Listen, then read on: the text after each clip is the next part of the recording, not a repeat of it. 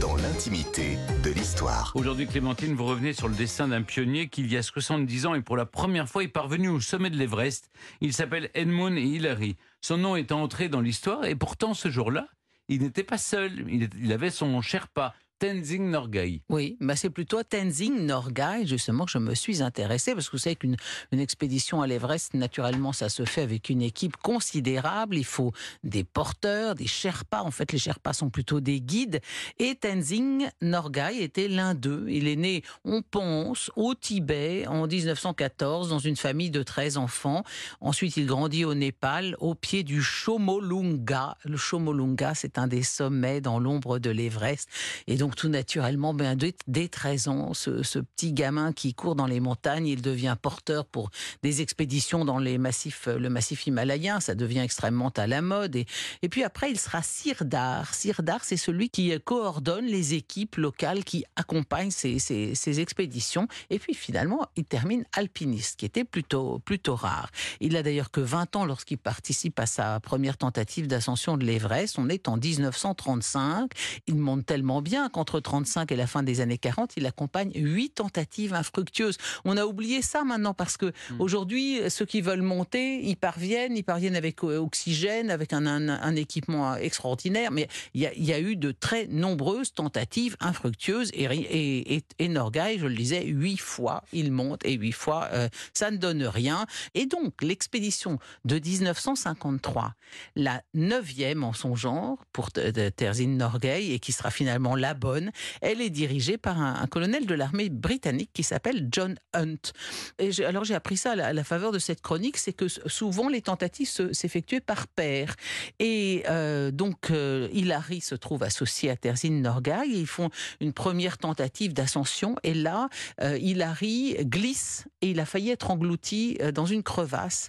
Et sans la présence d'esprit de, de Tenzing Norgay qui son piolet dans, dans, un, mur de glace et qui arrive à arrêter le déroulement de, la corde, eh bien, il serait, mort. Donc, ça va créer entre eux une espèce de, d'abord de, sentiment de gratitude, de reconnaissance et de, solidarité extraordinaire. Et donc, ça n'est pas tout à fait un hasard si dans cette paire qui va finalement parvenir au sommet, il y avait eu juste avant cet incident qui les, qui les, qui les alliait tous les deux.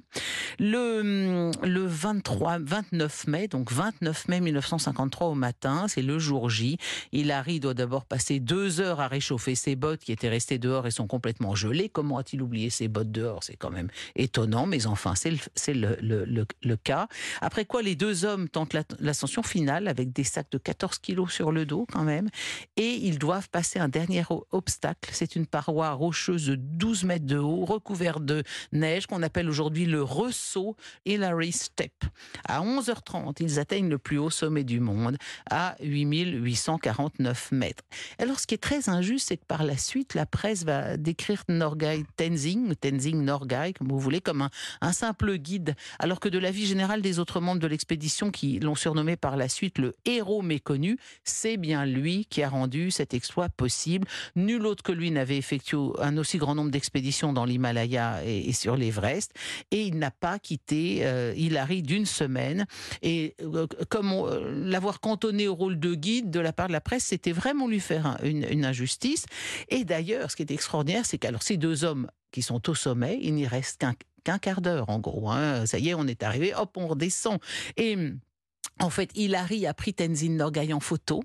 Donc on a une photo de Tenzin avec euh, portant son piolet, mais il a refusé de se faire prendre en photo. Il ri. Comme s'il avait compris que euh, de toute façon ça serait lui le héros, c'était gagné, il avait été au sommet, mais que effectivement euh, il devait tant à son à son Sherpa qu'il fallait que la seule image qui subsiste de cette de cette équipée ce soit une, image de, de, Tenzin Norgay. C'est quand même c'est quand même très beau. Lui a été fait chevalier par la reine d'Angleterre.